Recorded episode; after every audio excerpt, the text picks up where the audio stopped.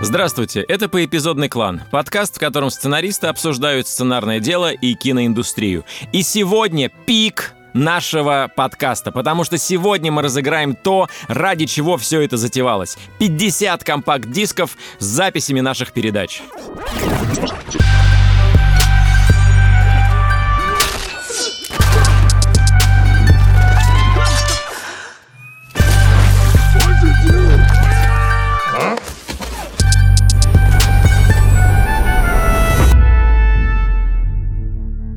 Этот сезон подкаста по эпизодный клан выходит в партнерстве с Альфа-банком и его мобильным приложением. Стать клиентом банка очень просто. Нужно скачать мобильное приложение, в котором сразу можно оформить дебетовую Альфа-карту. Скачивайте приложение по ссылке в описании эпизода. Меня зовут Николай Куликов, я сценарист, продюсер и Эль Гринго де ля Морте. Привет, меня зовут Роман Кантер, я сценарист-продюсер, которому сегодня такой приснился сон, что мы все на великолепной тусовке за городом, и все, а потом приходят какие-то люди с оружием, и дальше весь сон нас пытают. А, и я проснулся в ужасе просто. Это самый реалистичный сон был за долгое время. Я проснулся э, в ужасе и вспомнил, что вчера был день чекиста. Так, ну давайте, значит, ну отсюда что хорошо? Вот в чем хороша Ромина подводка, да? С нее только вверх мы можем. Мы вряд ли можем вниз опуститься, там типа, Рома, мне приснилось, как умерли твои ноги, да? Ну, Здравствуйте, я Константин Майер, сценарист и продюсер. Фильм «Семейный бюджет», сериал «Солдат», фильм о семье, которая смогла проехать всю Москву за 15 минут в новогодние праздники. «Чародеи». Ну, это актуалочка. Этот выпуск выходит под самый Новый год, и поэтому сегодня мы решили не делать какую-то дидактическую тему, а поговорить обо всем, что приходит э, нам в голову, а наградить участников нашего конкурса названий для фильма, который мы сочинили в прошлом выпуске, и немного поговорить о том, как, что вообще такое название для фильма или сериала, как оно выбирается, как, как оно делается классным, как не классным. Ну и, возможно, будет пара каких-то смешных шуток в течение подкаста.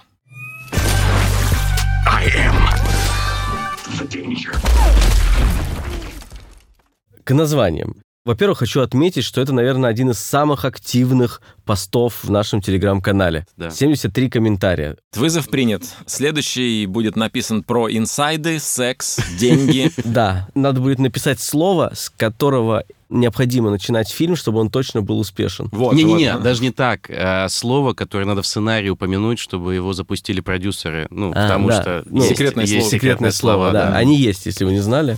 Но э, вам придется дослушать до сотого выпуска, где мы об этом расскажем. Да. Этот конкурс неожиданно для нас вдруг проявил как бы все лучшие стороны и все болячки, которые есть, э, ну, будем говорить про российское кино, вот в этой теме, теме названий. Это отсылки к каким-то предыдущим фильмам, каким-то заметным фильмам, и такое Пародирование. Пародирование или, или даже паразитирование в каком-то смысле на э, чьем-то успехе. Очень понятная логика, но этот ход, который на самом деле очков фильму ну, добавляет мало. Другой тип названий, который можно увидеть, это различные каламбуры. Ну, например, э, с Новым гадом э, есть. Или вот туда же это у елки. Ну, то есть это тоже э, в, эту сторону. Третий тип, который ну, я обнаружил, обыгрывание ключевого предмета фильма. Мгм. У нас это были мандарины и елки. Это мандапад названий. Это используя э, значит, вариант названия Артем С. Еще уместно очень смотрятся каламбуры, как название, в фильмах, которые писал я, но только в нашем подкасте. Ну вот где моя елка, чувак, это туда относится? Или это относится все-таки к тому, что люди берут форму существующих Скорее фильмов? существующий фон. Это, это скорее пародирование-паразитирование. А каламбуры это, ну, отдельное там. Вот снегопадло еще есть такое. Мандапад и снегопадло. Снегопадло.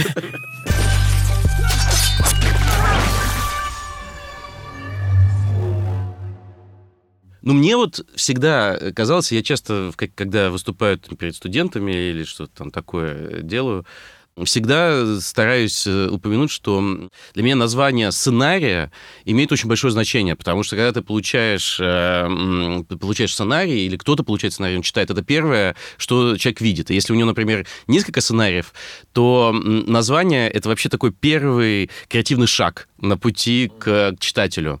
И здесь, как в медицине, главное не навредить, мне кажется. То есть вот это главное правило. Хорошее правило. То есть, то есть ты можешь не придумать супер крутое название, но главное, чтобы она не отвращала от самого проекта сразу. То есть... Пусть лучше, после того, как продюсер прочтет сценарий, скажет, все классно, ну, название надо докрутить. Да, да, но, но, но не будет такой ситуации, когда ты сразу понимаешь, если человек в такое название тебе предлагает, то что же там дальше в сценарии? Ну, то есть ты, ты сразу уже не веришь, что если это очень-то какой-то пошлый или не смешной каламбур, ты сразу действительно начинаешь думать, что он, наверное, не очень понимает, как это все работает. Угу. А есть, э, например, названия, которые ты никогда в жизни просто не представишь, что они могут быть вообще у фильма. Ну, то есть ты думаешь, человек вообще ходил в кинотеатры там в своей жизни. Ну, например, если оно очень длинное как э, Вася Петров нашел любовь и э, дошел до конца света. Там, не знаю, ну вот что-то такое, да. что ты, ты просто не понимаешь, как это даже уместить э, Ну, кстати, на, это на интересно, постер.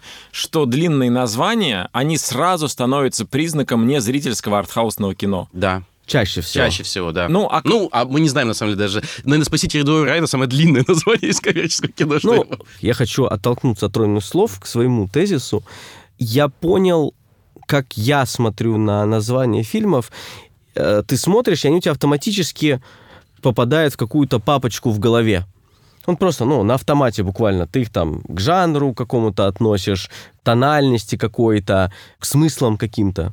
И вот как только название не может попасть в вот автоматически какую-то папочку, оно сразу, ну, либо вообще вытесняется, это в самом худшем случае, ну, либо ты сразу, ну, это авторское кино. Угу. Есть вот пример э, фильма их э, коллег сейчас, э, Наташа Меркулова и Леша который назывался «Человек, который вот мне тоже Человек, который изменил который, все? Нет, который всех удивил. А-а-а. Человек, который всех... Вот видишь, А-а-а. вот видишь то же самое. Ты всегда немножко до конца не уверен, что ты помнишь длинное название. А, и то же самое с капитаном. Ты вот хочешь сказать Волкогонов или Вол... Волконогов? Волконог. Это другое, да. Здесь, Капитан здесь Волконогов бежал. Бежал, да. С, а. с Волконогов и Волкогонов это для меня было открытие, потому что действительно я им первый, по-моему, один из первых сказал, он же Волконогов.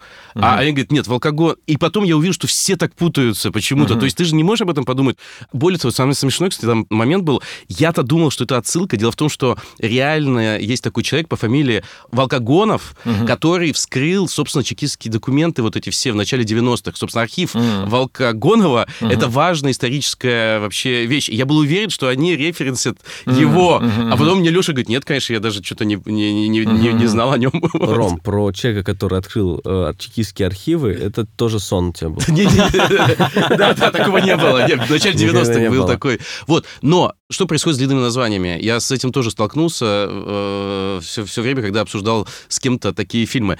Когда люди обсуждают этот такой фильм, вот, например, человек, который всех удивил, в какой-то момент никто не произносит все название, uh-huh. а просто говорят человек. Uh-huh.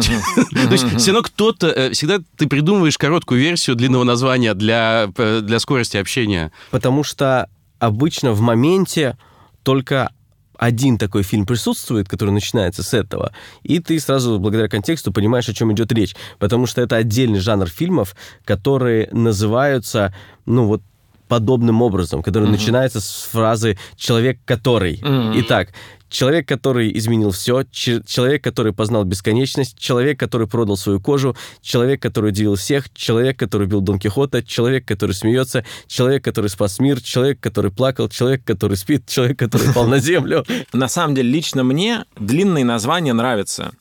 Я никогда бы не назвал так фильм, но меня не очень приятно волнует. И был такой жанр фильмов, очень недолго он существовал, джалло, это итальянские фильмы, такие хорроры, немножко с там герой, главный злодей, точнее, часто психопат, там разные пороки, вплоть до каннибализма в этих фильмах часто фигурируют. И у них были названия, которые мне очень нравились. И они всегда были долгие, типа «Дом со смеющимися окнами», угу. «Долгая ночь стеклянных кукол», «Четыре мухи на сером бархате» а, и так очень далее. поэтично. Очень поэтично, И мне очень нравилось одно название такое «Твой порог — это запертая комната, и только у меня ключи от нее. Ух ты. Ну, то есть это получается атрибут жанра, на самом Да, деле. Ты да, видишь да, такое да, название и понимаешь, что это за жанр сразу. И я нашел даже игру в интернете, которая называется «Название Джалла» или «Бред сивой кобылы». Значит, давайте так, я наз- говорю название фильма, вы отгадываете. Давай так. Она- «Черная кошка на атласной подушке». Бред, Бред сивой сивой кобылы. кобылы. Правильно. А, «Скорпион с красным глазом». Джала. Джала. Ребята, а, бред сивой кобылы. Игуана с огненным языком. Блин.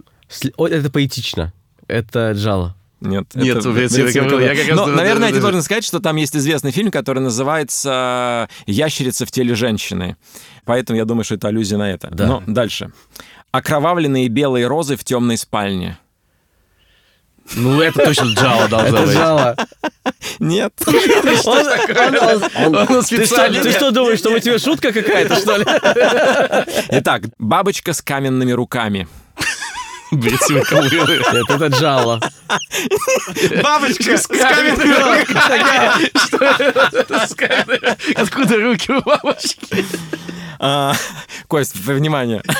Желтый воробушек в стеклянном гробу. Так, сейчас. Не, ну, Кость, ну это, Бред конечно. Но надо понять, что просто слово «джалло» значит «желтый» по-итальянски, поэтому столько желтого здесь. Убей откормленного теленка и зажарь его. Ну, бред кобылы. Фильм «Джалло». Да блин, да не может быть. Видишь, Рома, я молчал. Да нет, в этой игре я уже понял, что лучше молчать вообще. Я- Это такая игра. Смерть — это сломанная кукла в когтях орла. Блин, ну ну не Это может это быть. Джала. Это бред Бред кобылы. Ну, как, вот если бы без когтей орла, то было бы точно Джала. Сто процентов.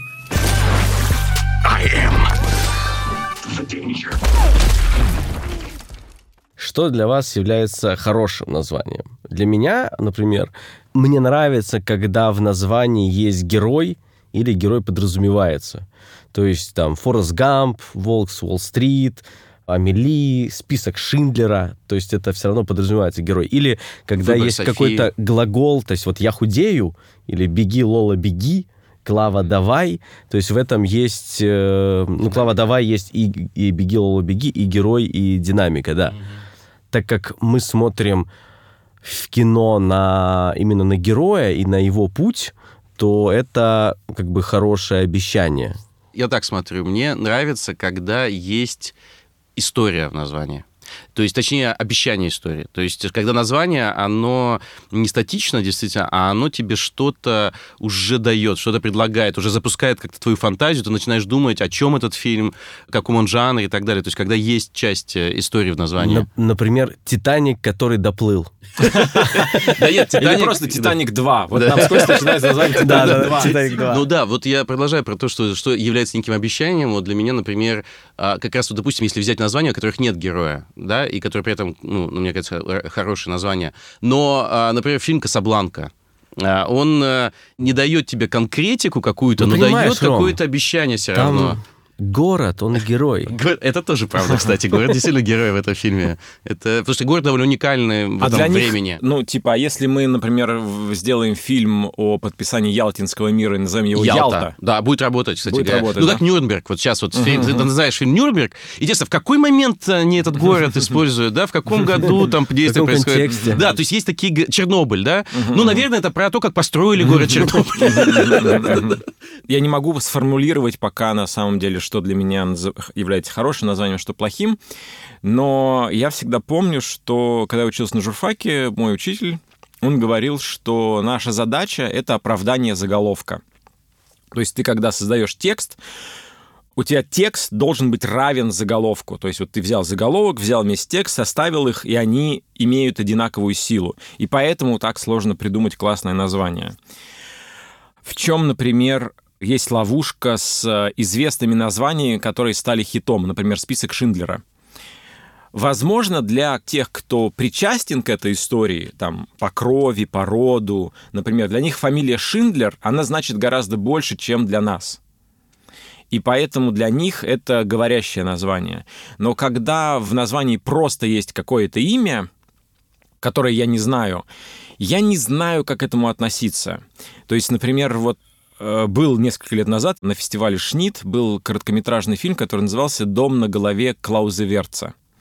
Это русские кинематографисты сделали, почему-то главного героя они называли Клаузе Верц, и вот у него был дом на голове. Короткометражный фильм? Да-да-да, очень такое ну, немножко... Я подозревал. Что-то шванкмайеровское в нем есть, такое очень авторское такое, очень э, крафтовое. Но оно звучит так, что оно что-то волнует в тебе, но ты понимаешь, что если это название будет на, вот, на кинотеатре «Октябрь» висеть, ты на этот фильм, скорее всего, не пойдешь. И как только я об этом думаю, как только я представляю его на фасаде кинотеатра «Октябрь», мне сразу начинает казаться, что это не очень хорошее название. Но они тебе скажут, мы не хотим висеть на кинотеатре Да, да, и, имеют полное право, имеют полное право, конечно. Я думаю, Поэтому мы что... специально называем такой фильм, чтобы никто не подумал, что мы коммерческое кино, что нас можно куда-то повесить и так далее. Мы специально разграничиваем. Но я это тоже, кстати, уважаю, такой, такой подход э, к выбору названия. Что это маркер, свой-чужой э, с точки зрения зрителя. Да, да, да, да, конечно. Ты отсекаешь аудиторию какую-то, которую ты не хочешь. Но, кстати, иногда даже плохое название оно э, не решает судьбу фильма. Приведу пример. Вот есть, мне кажется, одно из самых худших названий в истории кино а, носит фильм, который считается по всем рейтингам одним из самых лучших э, фильмов в истории кино. Это по-английски называется «Shawshank Redemption». Побег То слово. «Шоушенк» Да. это ты, ты не понимаешь, ни что, это фамилия, это место, это просто странное слово. И его можно запомнить только раза с пятого, наверное. Мы его помним просто потому, что мы очень хорошо знаем этот фильм. Но парадокс еще с этим названием в том, что по-русски оно лучше, мне кажется, работает. Потому что «Побег из Шоушенка» лучше, чем «Шоушенк Редемпшн», которая очень образная и ничего не значит вообще на самом деле. А, Расплата, да, Redemption, не, не, Искупление. искупление. Потому что это, это, сли- это какой-то вот реально артхаузный фильм. Ну, то есть... Но по- он по- и провалился же в прокате. И потом только он стал культовым после того, после того, как он вышел на DVD, как его стали показывать, ну там. Я на- тогда еще просто не бы- ходил в кинотеатр, пр- пропустил.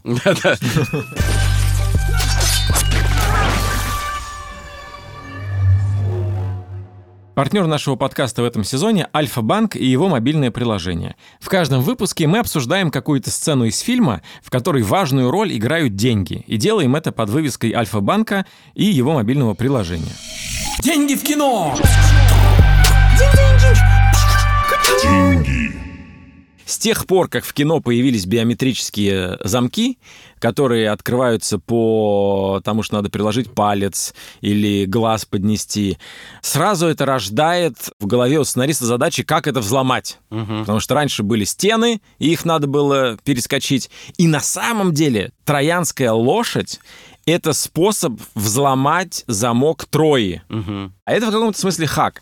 И вот теперь сценаристам нужно придумать, как взломать биометрические замки. Обычно вот так делают. Я отрезают пальцы, вырывают глаза и вот э, прочие вреди- вредительства. И на нашем любимом сайте TV Tropes я посмотрел, что фильмов и сериалов, в которых кому-то отрубают руку или палец, чтобы поднести к замку, их десятки. Мгм. То есть это не то, что Сотни. не оригинально и не страшно, а это уже просто... Общее место. Все знают, что... Ну, Супер банально, да-да-да. Мне кажется, уже банки должны как-то придумать, чтобы э, какие-то э, металлические перчатки, чтобы не отрубали пальцы. Ну, Уже все знают, что это главный способ взлома любой системы. Узоры на соске абсолютно уникальны. А вы помните фильм «Гаттака»?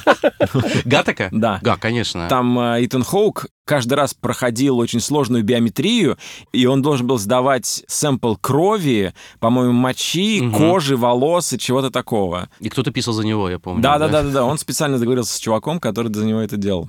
И э, сцены, которые мы нашли для разбора, когда готовились к этому, это сцены из сериала «Оставленные» из третьего сезона уже довольно странного сезона, в котором главный герой смог ходить в мир мертвых. И там он попадает в мир мертвых, где он должен убить своего брата-близнеца, э, который является президентом Соединенных Штатов. Казалось бы, почему здесь пенис? Но там это интересно обыграно. Когда он подходит к двери, там замок прочитывает сетчатку его глаза, и дальше охранник откидывает специальную такую штучку, которую авторы сценария назвали «Дик Шелф», Говорит, ну и, пожалуйста, вот э, прикладывайте ваш пенис. А наш герой, он же, поскольку не знает, как это принято, он должен убить только своего брата-близнеца президента. Он говорит, «А почему? И охранник отвечает, потому что ни у кого нет такого члена, как у президента Соединенных Штатов. Ну, такого гигантского, такого огромного. Ну вот, мы не видим, как он его выкладывает, но видим реакции остальных людей, а, остальных охранников. И, видимо, это что-то действительно значительное. Невозможно представить этот фильм в нынешней реальности. Нет, я могу только в виде... Это почему-то звучит как Family Guy. То есть я, я да, вижу, что да, это да. какая-то пародия. Когда я, очень большая Когда мне говорят, что это фильм, да. э, сериал Leftovers, который я не смотрел дальше там mm-hmm. первого сезона, то я не могу себе представить, как они это оправдали вообще, такую сцену. Слушай, но поскольку там сценарист Линделов и второй его товарищ, они могут себе много позволить. Но это оправдывалось тем, что, ну, это супер выкрученный мир, и, возможно, это странные фантазии, собственно, Кевина, главного героя. Ну, и мы все это говорим к тому, что на самом деле биометрия — это такая же естественная вещь сейчас, как, не знаю, перчатки, чистить зубы или кунг-фу. И в отделении Альфа-банка вас могут обслужить при помощи биометрии без паспорта. Если вы VIP-клиент, вас узнают прямо при входе, а если нет, то вас узнает терминал, когда вы к нему подойдете. После идентификации вы получите цифровой талончик прямо на телефон. В нем расскажут об интересующей вас услуге, а потом к вам просто подойдет специалист банка и пригласит к себе для обслуживания. И это звучит не как, совсем не как фильм Гатака, в котором мы сейчас живем. I am Какие твои лидеры? У меня два лидера. Я еще раз все перечитал, пересмотрел. У меня два лидера, которые, мне кажется, можно обсуждать. Это название «Заводной мандарин» и название «На иголках». Угу. Давай поговорим про заводной мандарин. Понятно, что заводной мандарин это то же самое, это отсылка к существующему фильму, но аргумент такой у меня в данном случае, почему я считаю, что это не так плохо, как мы говорили чуть раньше про, про такой.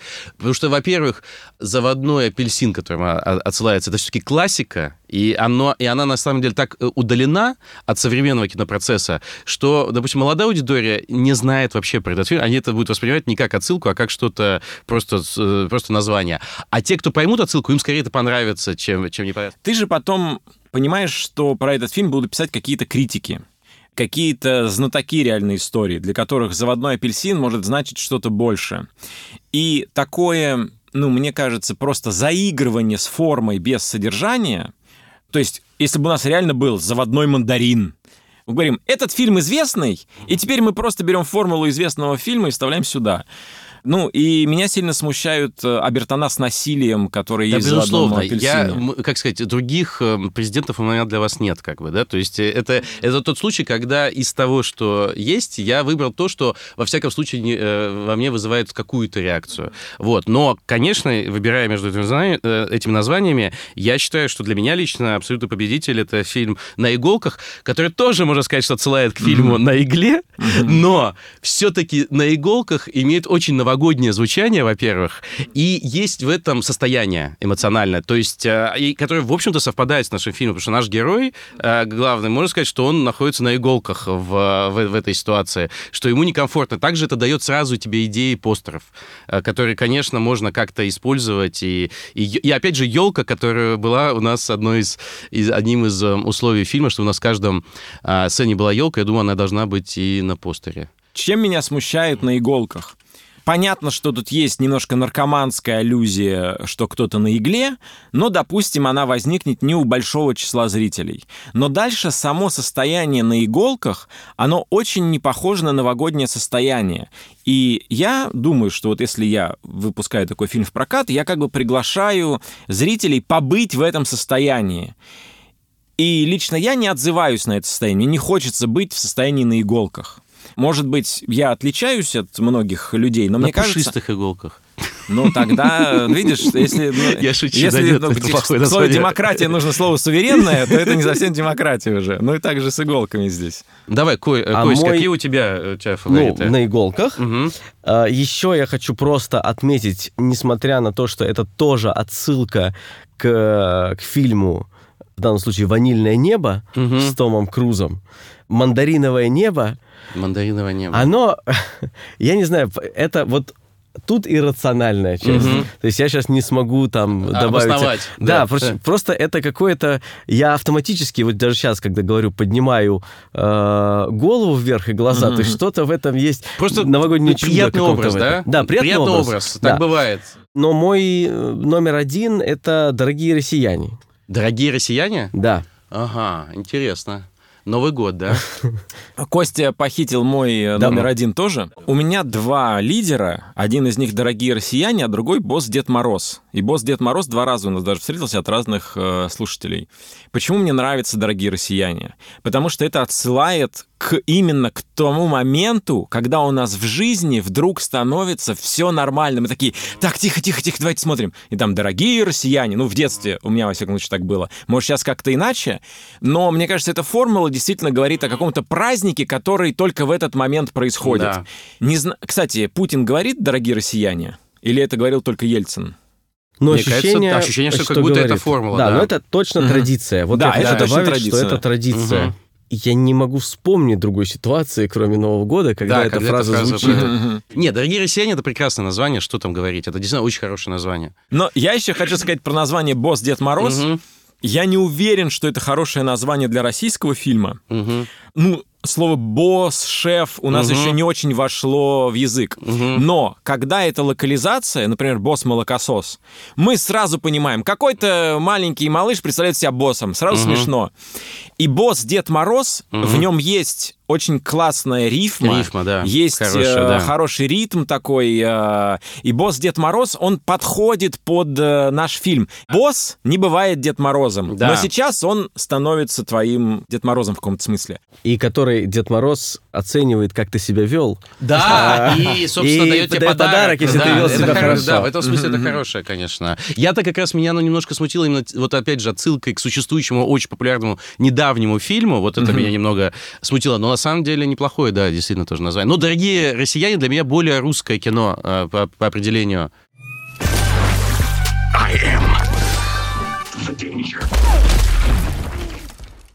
И я бы предложил давать вот при прочих равных, мы реально выделили, наверное, три названия, которые вот сейчас мы, если выложим, они нам нравятся там с каким-то перевесом, но более-менее. Выбрать то название, которое оригинальное.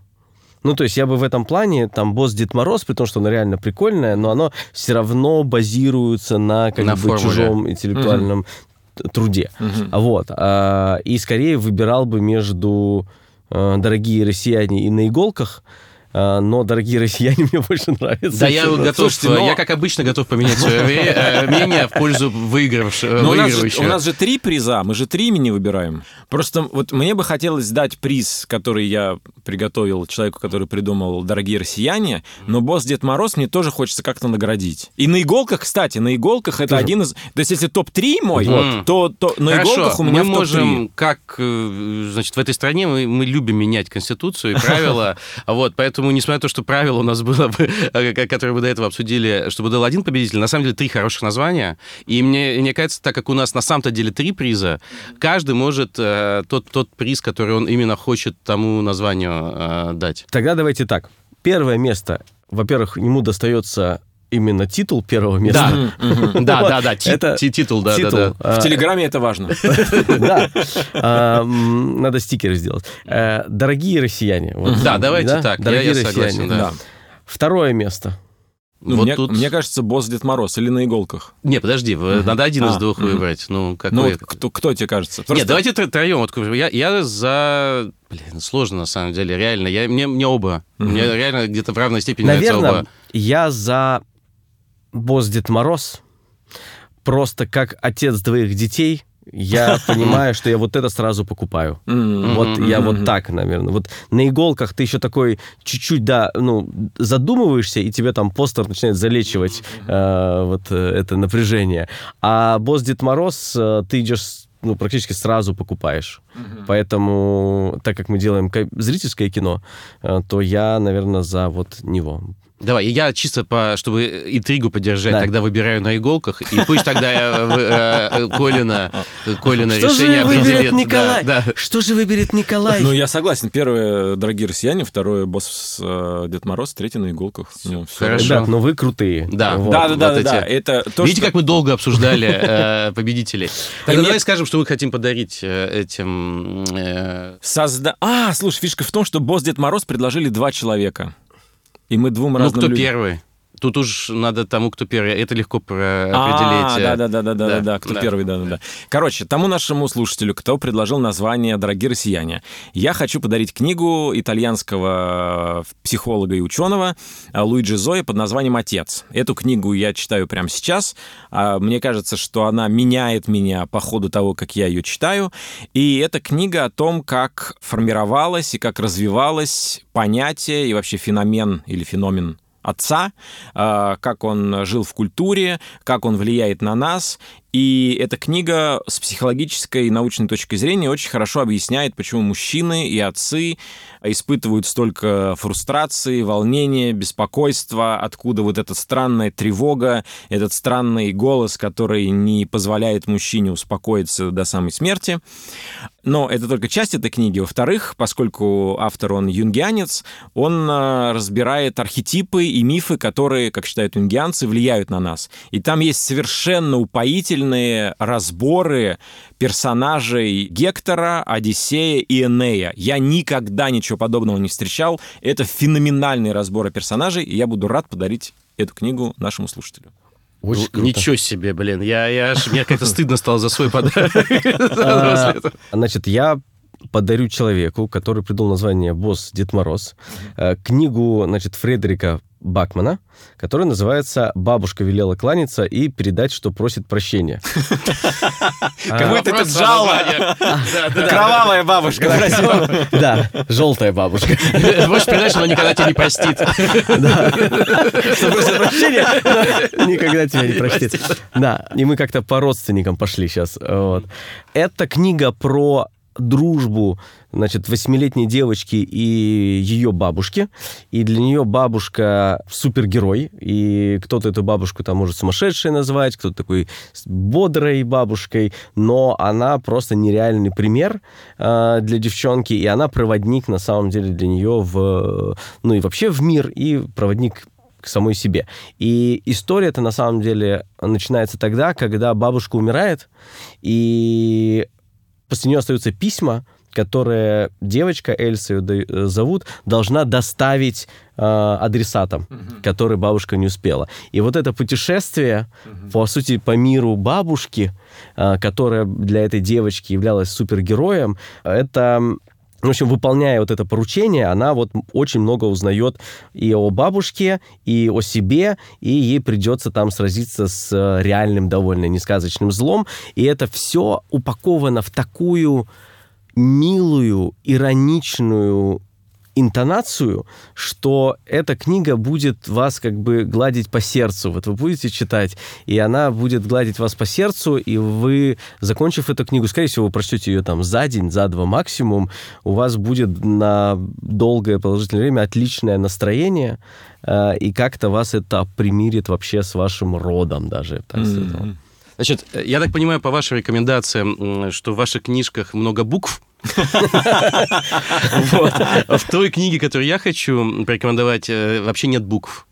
Это графический роман, или, наверное, графическая новелла, будет лучше сказать, Томаса Отто, от с двумя буквами Т, называется номер 733-04-23-41-53-6-96-8. И это такой, такая конспирологическая... Не объясняй, Ром. Мне кажется, все понятно по названию. Не, я просто хотел сказать, что это, мне кажется, э, интересный, э, это единственный такой пример, который я знаю, э, комикса, где нет слов, и все построено только на картинках. Это как немое кино. То есть оно полностью состоит только из, из изображения. И это, мне кажется, очень круто. Это очень круто. Крутой эксперимент так попробовать рассказать историю. Поднеси поближе к микрофону, чтобы наши слушатели тоже смогли посмотреть. Дорогой звук. Хорошая бумага. Кстати, это звучит одновременно и как кинопроектор, который... Да, точно. кстати. На котором ты смотришь немое кино. Эта книга уйдет человеку, который придумал название На иголках. «На иголках». Кстати говоря, хорошо подходит.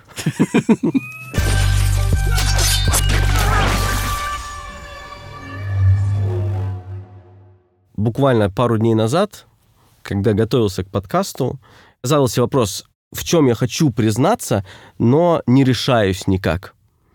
И я хочу и вам эти вопросы адресовать, но чтобы как бы начать э, вскрыть первому. э, Значит, Хорошо, что мы в правда. шкафу записываем этот выпуск. Это, это очень уместно. После него мы можем выйти из Выйти него. из шкафа, да, я Да. чу- чувствую. И я обнаружил три вещи, что я хочу сняться как актер. Кстати, мы сейчас смеялись именно Да. потому, что мы поняли, что как хорошо Костя для этого выглядит. Что Костя, ну, прям по-актерски выглядит. Как небольшой Клуни. Такой псевдоним я Джош себе возьму. Клубень. Джош Клубень.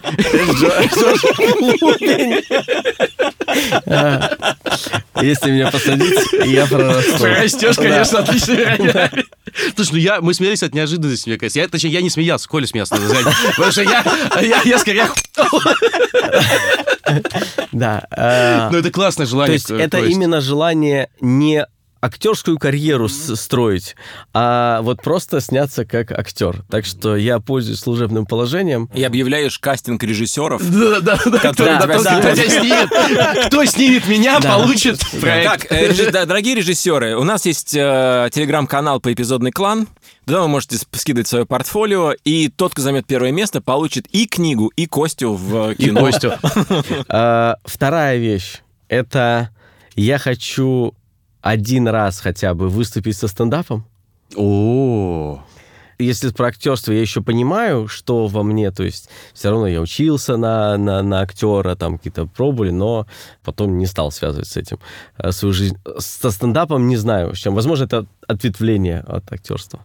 А третий не имеет отношения к тому, чтобы это типа в этом году сделать, но я понял, что я хочу в будущем как режиссер снять фильм один. Ты можешь снять Имитирую. фильм а, с собой в главной роли, где ты читаешь стендап. Я могу, но не хочу.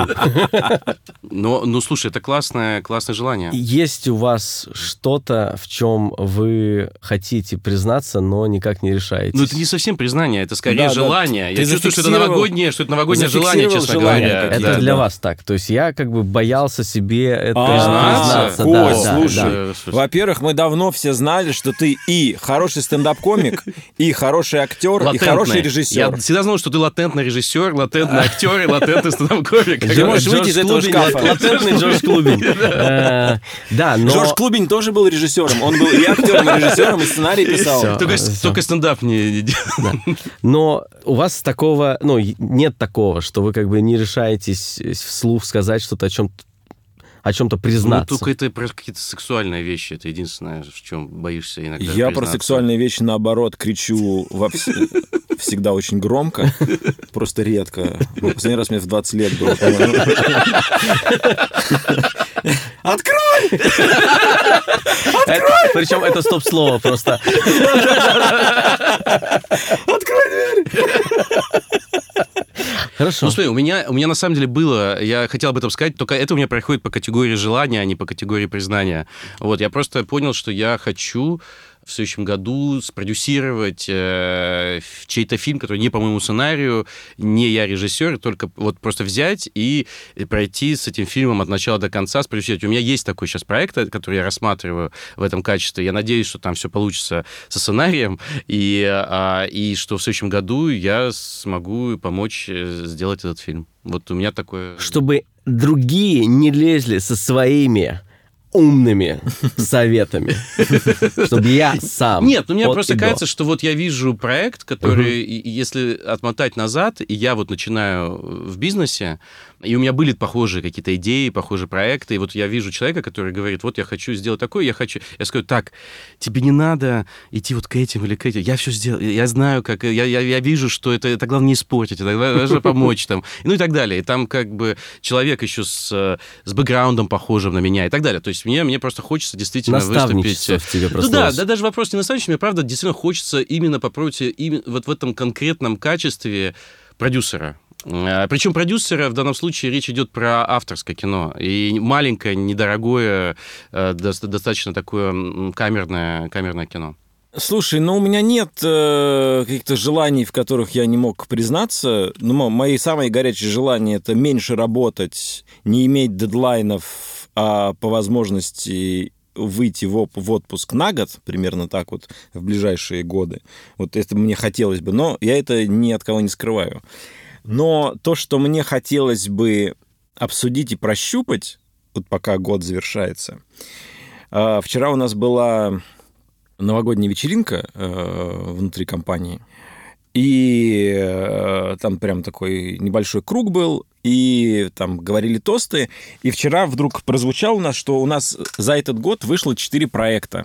Такое у нас когда было? У uh нас никогда такого не uh было. И это оказалось настолько изнурительным испытанием, что ну, оно похищает часть радости. То есть либо из, либо из жизни, либо из процесса, либо из радости победы. Ну, то есть ты чем-то платишь за такую интенсивность. И кажется, что мы должны стремиться к такому. У нас такого должно быть больше. Типа мы, поскольку мы суровые, крепкие парни, у нас есть какой-то талант, у нас есть какая-то ответственность, у нас есть призвание, мы в следующем году должны выпустить 5. Но мне кажется, что мы заплатили за это какую-то еще цену, которую мы не до конца понимаем. То есть мы извлекли, то есть мы, а, заплатили какие-то цены, какую-то цену и извлекли какие-то уроки, которых мы до конца не понимаем. И я хотел себя спросить, и нас спросить, чему нас научил вообще этот год? Вот какой глобальный урок мы извлекли из э, этого года? Я его пока не нащупал. Мне кажется, он где-то лежит в... Ну вот наш выпуск про ожидание реальность, он чуть-чуть вот про этого как-то касался, что не все в этом бизнесе получается как ты хочешь, даже если талантливый, энергичный, тебя окружают клевые ребята и так далее. И как Костя рассказывал, э, ты как бы сделал хит, и ты рассчитываешь, что ты дальше не будешь работать, а ты думаешь, что если у тебя вот 4 проекта в год, то в принципе все, ты упакован. Ты же мечтал об этом, типа, 10 лет назад. Спроси себя, вот хотел бы я оказаться в таком положении? Конечно, хотел бы. Вот сейчас ты в нем оказался, и оно странное. Не то, что оно некомфортное, оно странное, оно непривычное, оно тревожное. Это как анекдот, ну такая загадка-анекдот, когда, значит, у тебя в руках, в каждой руке по э, три апельсина и по две картофелины. У тебя забрали из каждой руки по три апельсина и по две картофелины. Что у тебя осталось? Очень большие руки. То есть у нас нет очень больших рук. Достаточно больших. Достаточно больших. Но у вас их четыре.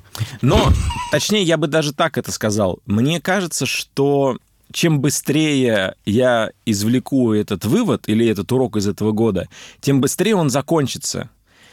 Но была такая еще одна вещь, за что я, например, очень благодарен режиссеру Павлу Руминову, который был в моей жизни. Однажды у меня был концерт э, стендапа, и он был очень тяжелый. Ну, то есть прям я тяжело пробирался, прорывался, шутки плохо работали, не знаю, может, какой-то лунный день был сложный. И я вышел с концерта, и мы поехали к Паше. Что-то там, то ли кино смотреть, то ли что-то делать. И я не понимал, что с нами происходит. Я, то есть мне было нормально с людьми, но я не понимал, я не очень общаюсь, я как бы не очень слышу в этот момент, не шучу, я как будто слегка оглушен. И Паша говорит, ну так это нормально, в тебя сейчас загружается большое количество нового опыта, и ты сейчас не можешь просто ни на что реагировать, он в тебя загрузится, переварится, и ты будешь, все нормально будет. Я думаю, а, ну так это как с жестким диском, ты его воткнул в, в комп, перекидываешь на него там 20 DVD, конечно, он там полчаса не будет реагировать вообще ни на что, он будет занят этой операцией. Я думаю, с нами сейчас вот это происходит. Очень классное направление ты задал, и я бы, наверное, про урок сформулировал так, исходя из этого. Очень важно, ну, я сейчас себе говорю это э, в первую очередь, очень важно оставлять пространство именно для того, чтобы успевать и иметь силы извлекать уроки. Mm-hmm.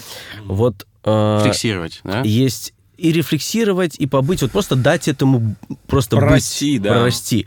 Во, и я сейчас вспоминаю одну вещь, которую э, мне мой преподаватель по математике э, очень крутой говорил, и я потом это рассказал своим детям, и это очень помогало им и помогает, что после того, как закончился урок или там задачки, просто пять минут, хотя бы пять минут, просто посиди. Мгм. То есть не в телефон там, не общаться, посиди. И то, что ты узнал на уроке, автоматически на самом деле значит, распихается по папочкам, по каким-то полочкам, разложится, и ты после этого, даже если там уроки делаешь или через неделю, обратишься в памяти значит, к этому уроку, и ты очень легко вспомнишь и будешь этим оперировать. Понятно, что это такой там, на такие задачки там требуется 5-10 минут, а на какие-то задачи, с которыми мы столкнулись в этом году, ну, нужно какое-то существенное время, еще даже не знаю какое, но у нас его не было, и важно именно вот это время получать. То есть не только отвечать на какие-то мощные вызовы профессиональные,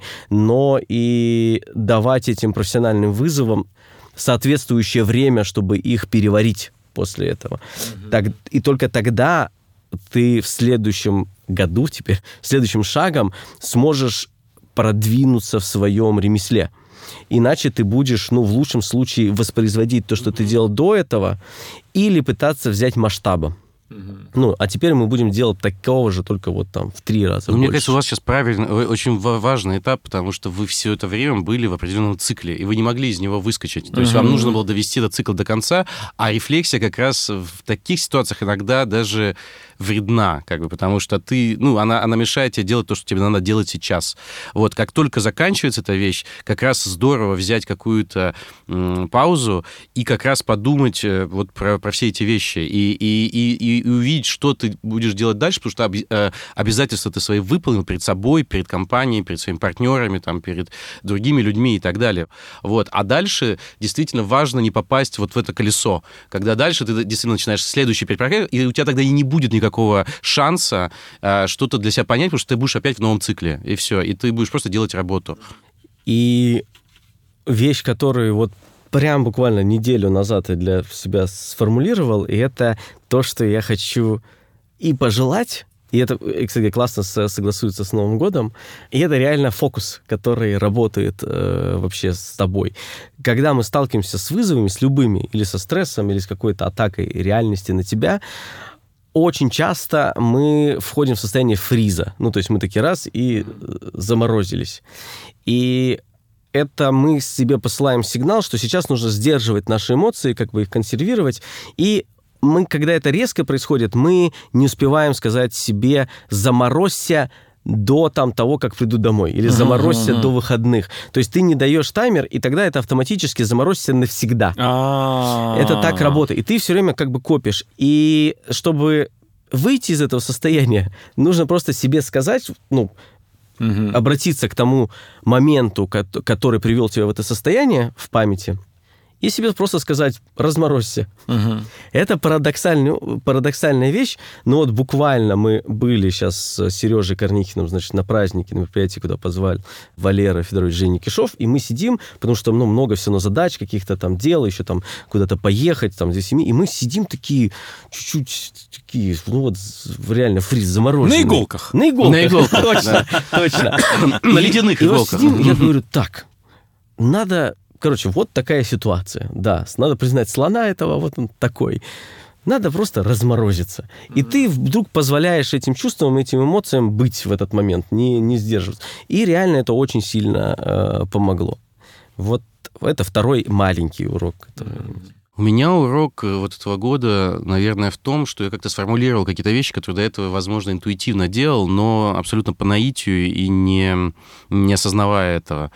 Я понял, что вот сейчас, особенно когда сейчас часто предлагают какие-то проекты, хотя понятно, что сейчас я как редко, если буду делать вообще проекты, которые предлагают, вот, а, но когда предлагают проекты, я вдруг понимаю, что что я перед- сейчас для любой, нового, для любой новой работы ставлю себе два вопроса, которые, на которые надо ответить, чтобы понять, э, будешь ты это делать или, или нет. И мне кажется, важно иметь такие м, вопросы, правила, да, потому что они сразу облегчают э, принятие решений, и это становится быстрее, и, и ты себя не обманешь, вот так скажем. А вот. И правила это такие, что первое, это должен быть эм, амбициозный проект, то есть у него должна быть какая-то амбиция на, в плане э, задачи, что ты такого не делал, или в плане жанра, или в плане тайтла. Ну, там, условно говоря, вот сделать там экранизацию «Мастер Маргарита». Это амбициозная задача, как бы, mm-hmm. да? Или сделать современную версию там Анны Каренина. Вот. Mm-hmm. Потом, что может быть? Начинаешь думать, ну, хорошо, можно делать современную версию «Братьев Карамазовых». И ты начинаешь, так, так, так, это уже, наверное, не совсем то, как бы в данном случае. Потому что, значит, надо сделать что-то совсем иное. Например, там, не знаю, я сейчас разрабатываю проект там э, вестерна-хоррора. Я думаю, вау, вот Western Horror у меня прям, наконец, амбициозная задача такое попытаться сделать. Uh-huh. Вот, условно.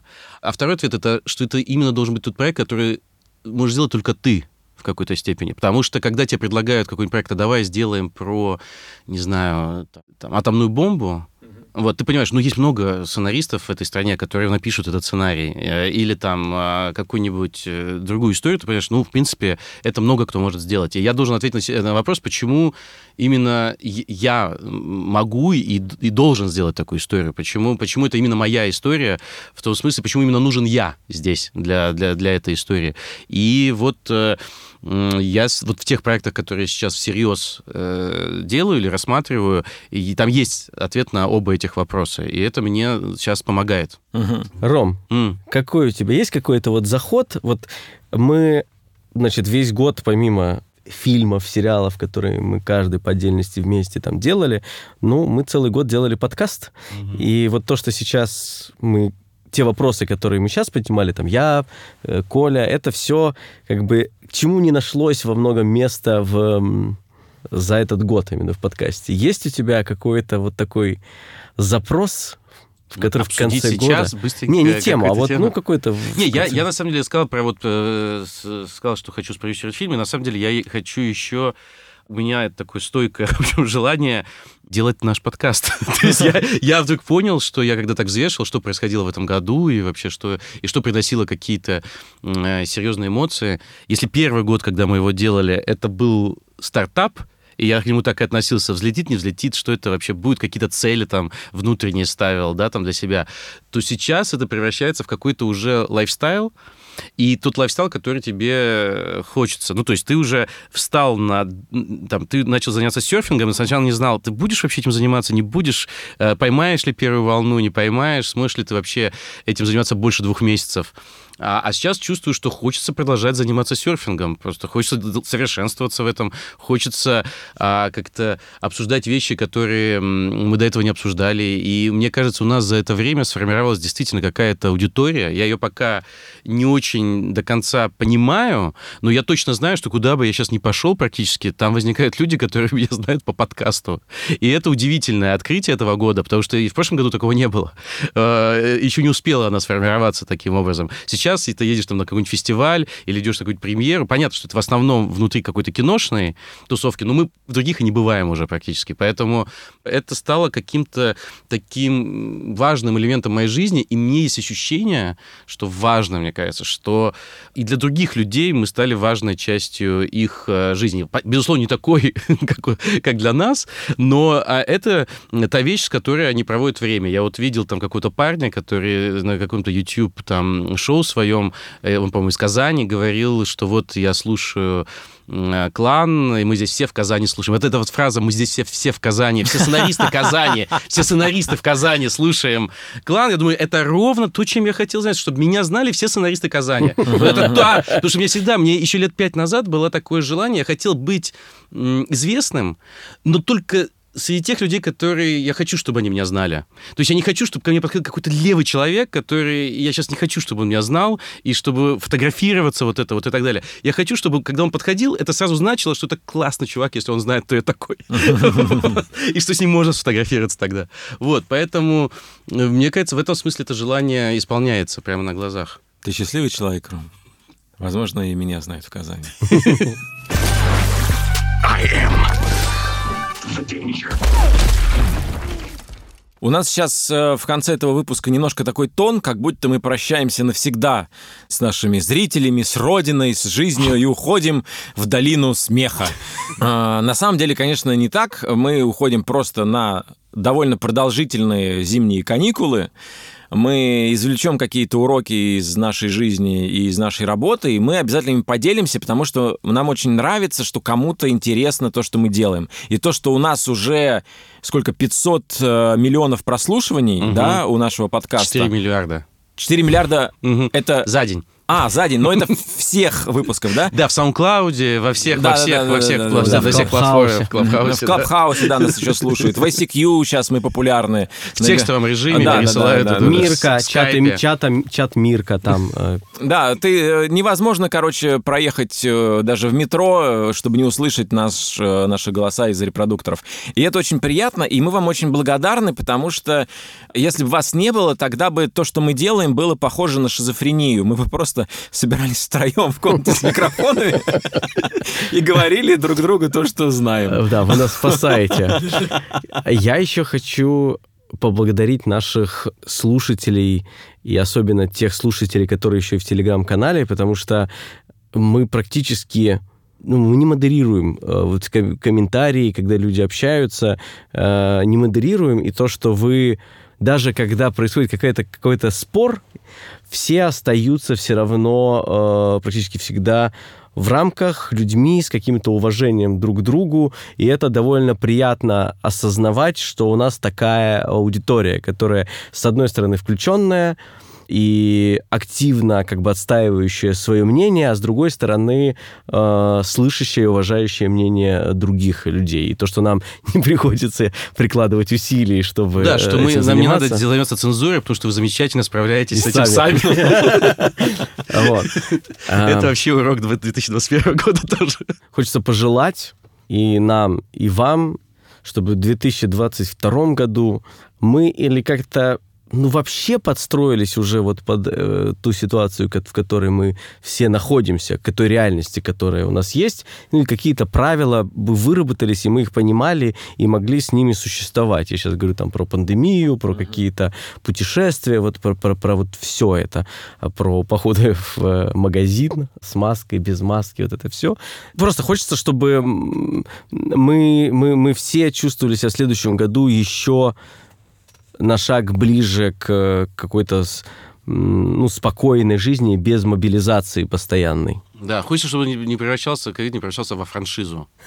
Вот, хочется, чтобы осталось вот два-три хороших выпуска, как бы, мощных, ударных, как бы, и на этом закрыли бы... Я считаю, вот сейчас Омикрон, это, получается, что, триквел? Триквел. Вот как Матрица. Максимум. Это был поэпизодный клан. Еще один подкаст студии «Либо-либо» из-под елки. Редакторы Андрей Борзенко и Ильдар Валиулин, звукорежиссер Павел Цуриков, продюсер Анна Истомина, композитор Кира Вайнштейн, дизайнер обложки подкаста Петр Сутупов, дизайнер обложек выпусков Нина Итова. Чао, покао, с Новым годом, до свидао, до с новых встреч. Мы вас обнимаем.